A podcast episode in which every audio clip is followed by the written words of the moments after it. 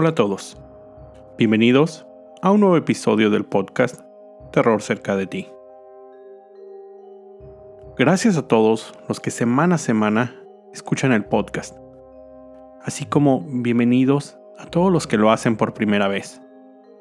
Sobre todo en estos tiempos tan extraños. Espero que todos se encuentren sanos. Recuerden seguir mis redes sociales, arroba terror cerca, en Twitter, Facebook e Instagram, donde publico contenido adicional a los episodios. Y junto con el correo terrorcercadeti@gmail.com es donde pueden hacerme llegar sus sugerencias de historias o sus propios relatos. Finalmente, visiten mi página www.terrorcercadeti.com, donde encontrarán un link a mi tienda electrónica es ahí donde pueden adquirir productos con el logotipo de Terror Cerca. No olviden que una parte de sus compras será donada a una organización sin fines de lucro. Y sin más preámbulos, aquí la historia de esta semana. John Cooper nació en Gales en septiembre de 1944. De su infancia no se sabe mucho solo que a los 15 años dejó la escuela. Algunos años después, en 1978, mientras se encontraba desempeñando el oficio de soldador en una vieja refinería de petróleo en Milford Haven, John participó en un concurso del periódico local, el famoso ¿Dónde está la bolita? donde, en una fotografía, generalmente de fútbol, la imagen de la pelota o balón es borrada digitalmente y los concursantes deben adivinar dónde estaba localizada. John ganó este concurso por un total de 90 mil libras, equivalente a más de 400 mil dólares actuales, además de un auto nuevo. Después de ganar este premio, John renunció casi inmediatamente a su trabajo y estableció un pequeño negocio familiar. Sin embargo, después de algunas malas decisiones en su negocio, pero, principalmente, por su conocido hábito de apuestas, rápidamente perdió el dinero que había ganado. Este premio que John ganó solo lo hizo acostumbrarse a tener mucho dinero en poco tiempo, pero principalmente de una forma sencilla, sin trabajar. Para 1983, ya había iniciado en otro negocio. Él era el sospechoso de más de 30 cargos por allanamiento de morada y robo. Era sabido que a John le gustaba la pesca y explorar las zonas boscosas de los alrededores, lo que le brindó el conocimiento que necesitaba para volverse familiar con todas las casas de la zona, así como las posibles zonas de acceso a estas o lugares para esconderse y rutas de fuga. En 1985, John había conocido y se encontraba trabajando para los hermanos Richard y Helen Thomas, quienes eran dueños de una granja localizada en Pembrokeshire. Se dice que John y Richard habían tenido fuertes discusiones, derivadas de diferencias en pagos de su trabajo. Solo dos días antes de Navidad, el 22 de diciembre de 1985, John Cooper entró a casa de los Thomas para robarla. Pensaba que se encontraba vacía. Se cree que John fue descubierto por Helen, de 56 años, a quien disparó con una escopeta. Richard, de 58 años, no se encontraba en su casa en ese momento, pero no tardó en llegar y fue recibido igual con un disparo de escopeta por parte de John. Después de asesinar a los hermanos y robar lo que pudo, prendió fuego a la casa de tres pisos, con la intención de deshacerse de cualquier prueba que lo pudiera incriminar. En 1989, cuatro años después del doble homicidio, la pareja conformada por Peter y Wenda Dixon, de 51 y 52 años respectivamente, se encontraban vacacionando igual en Pembrokeshire. Cierto día, mientras estaban recorriendo la costa de Gales, fueron sorprendidos por John, quien los amenazó con una escopeta procedió a atar a ambos con una cuerda a los árboles en el lugar. Les exigió su cartera, tarjeta de crédito y el número PIN de esta. La pareja accedió a sus demandas. Sin embargo, John les disparó a los dos, no sin antes haber abusado sexualmente de Wenda. Después usó la tarjeta bancaria de Peter para sacar dinero de diferentes cajeros automáticos.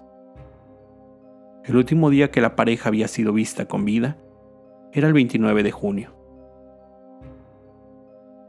Solo unos días después, el 2 de julio de ese año, el hijo de la pareja Dixon reportó a sus padres como desaparecidos, al no saber de ellos, ya que deberían haber regresado de su viaje de campamento al que habían ido a Pembrokeshire. Solo tres días después, los cuerpos de los Dixon fueron descubiertos. Estaban medio escondidos, solo con algunas hojas y ramas encima, cerca de la costa de Little Heaven. Ese mismo día, John había vendido el anillo de bodas de Wenda en una tienda de empeño local por solo 25 libras, aproximadamente 50 dólares al día de hoy. La policía comenzó con la investigación del asesinato de los Dixon, sin buenos resultados. Se realizaron diversas conferencias de prensa, donde pedían la colaboración de cualquier persona que hubiera visto algo relacionado con el crimen.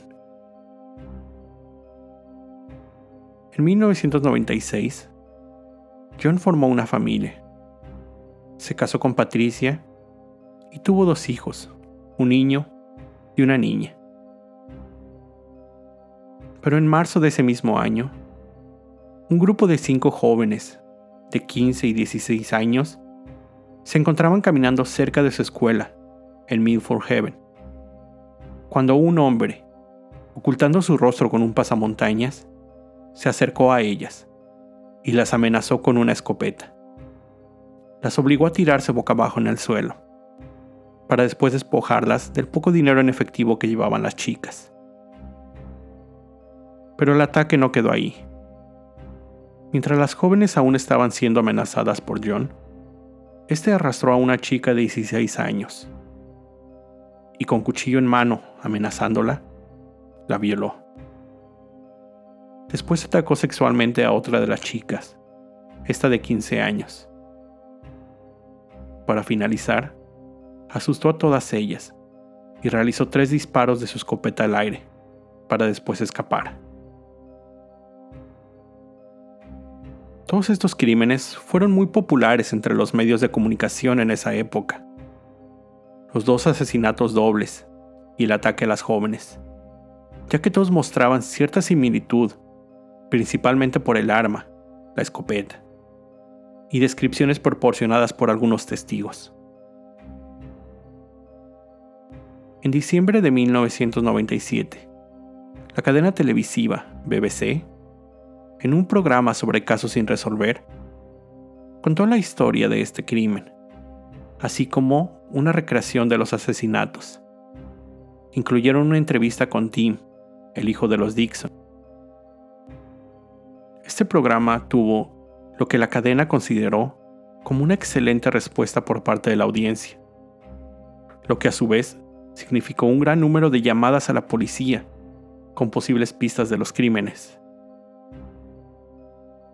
En enero del 98, las autoridades, siguiendo las pistas de los robos a casas, dieron con John, a quien arrestaron y acusaron por 30 cargos de robo.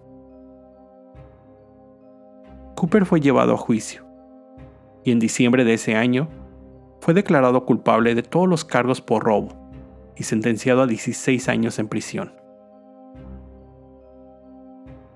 Ahora, cabe aclarar que en esas fechas, las autoridades consideraban a Cooper como sospechoso de los asesinatos y crímenes sexuales, pero no contaban con suficientes pruebas para acusarlo formalmente. Así que de momento, se sintieron satisfechos de haber logrado encerrarlo por esos años. Durante todo ese tiempo que Cooper se encontraba preso por los robos a casas, las autoridades continuaron con la investigación del doble asesinato. Diferentes pruebas de balística fueron llevadas a cabo. Testigos fueron reentrevistados en referencia a estos casos. La policía formó un grupo especial para continuar con estas investigaciones. En junio del 2008, y mientras aún se encontraba preso, John fue oficialmente cuestionado en relación a los asesinatos a los ataques, pero no pasó nada más. La sentencia de Cooper había sido reducida, y en enero del 2009 fue puesto en libertad. En ese momento, él ya sabía que era sospechoso de los asesinatos, así que la policía debía darse prisa si pretendía acusarlo antes de que éste pudiera darse la fuga. La investigación de la policía finalmente había brindado frutos. Y en mayo del 2009, John Cooper fue detenido y formalmente acusado de los cuatro asesinatos, los dos ataques sexuales y más robos a casas. Fue llevado a juicio por estos cargos, juicio que empezó en el 2011. Durante este proceso, su hijo, que fue interrogado, declaró que en ocasiones en que salía con su padre a diferentes bares por las noches, él llevaba oculto un rifle, escondido bajo su abrigo. El fiscal mencionó durante el proceso que John siempre acostumbraba a tener una colección de joyería, partes de vajillas de plata, portarretratos, es decir, una serie de trofeos de las casas que él robaba. Todo esto protegido bajo llave.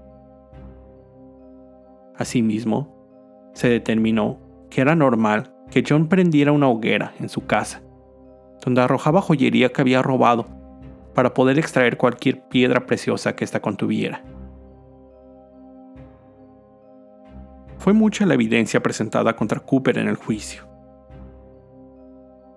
Los avances en el estudio de ADN ayudaron a identificar rastros de sangre de las víctimas en la ropa y en el arma de John. Pruebas que, en su momento, no pudieron ser usadas en su contra, pero que con los avances en la medicina forense, ahora eran de gran utilidad. Sin embargo, otra de las pruebas presentadas durante el juicio, y la razón por la que este caso me pareció bastante interesante y ser incluido en un capítulo del podcast, fue un video mostrado como evidencia. Pero antes de explicarles en qué consiste este video, les contaré un poco de cómo fue que la policía dio con esta prueba. Como les decía antes, John Cooper era ya el principal sospechoso de los asesinatos y el abuso a las menores, pero no había suficiente evidencia para una acusación. Uno de los investigadores en el caso, el detective Wilkins, siguiendo algunas de las pistas, se puso en contacto con el conductor de la cadena ITV, ya que había sospechas que John había asistido a uno de los programas de esa cadena. Solo algunos días después, en febrero del 2009, el presentador de la televisora llamó al detective para comentarle sobre un descubrimiento. El investigador fue a las oficinas de la cadena para ver lo que le habían mencionado. En los 80s, existía un programa en la televisión inglesa, en el cual algunos concursantes eran seleccionados del público para participar. Era formado por tres equipos de dos integrantes cada uno, quienes competían en una serie de pruebas. Una parte eran preguntas de conocimiento general y el otro, un tiro al blanco con dardos. El nombre de este programa Bullseye. El detective llegó a las oficinas de la televisora y lo que vio en los monitores lo sorprendió. En un video grabado de este programa, Bullseye, con fecha del 28 de mayo de 1989, se puede observar a un joven John Cooper como uno de los participantes del programa en televisión nacional. Este hecho ubicaba a John solo un mes antes del homicidio de la pareja Dixon.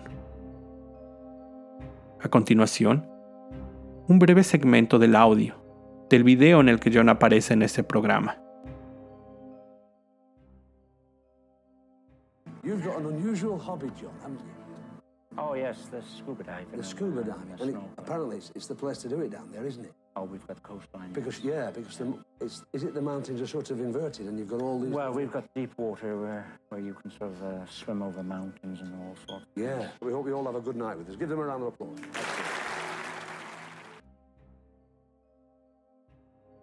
En el video, se puede apreciar a John manteniendo una breve conversación con Jim Bowen, presentador de ese programa, en el que Jim le pregunta a John, Tienes un hobby bastante inusual, ¿no? A lo que John responde, Ah, sí, buceo. Para después agregar que Pembrokeshire era el lugar para hacerlo, ya que contaba con aguas profundas para nadar y montañas para poder pasear al aire libre. Es decir, John Cooper estaba contando en televisión nacional sobre su conocimiento del área, en el que solo un mes después cometería su segundo doble asesinato. El material mostraba una clara imagen del aspecto físico de John en esa época. La forma de su cabello, su complexión, su postura. Todo concordaba casi a la perfección con algunos de los retratos hablados, brindados por algunos de los testigos. Era la primera vez que se podía ver el aspecto del presunto asesino en fechas cercanas al crimen.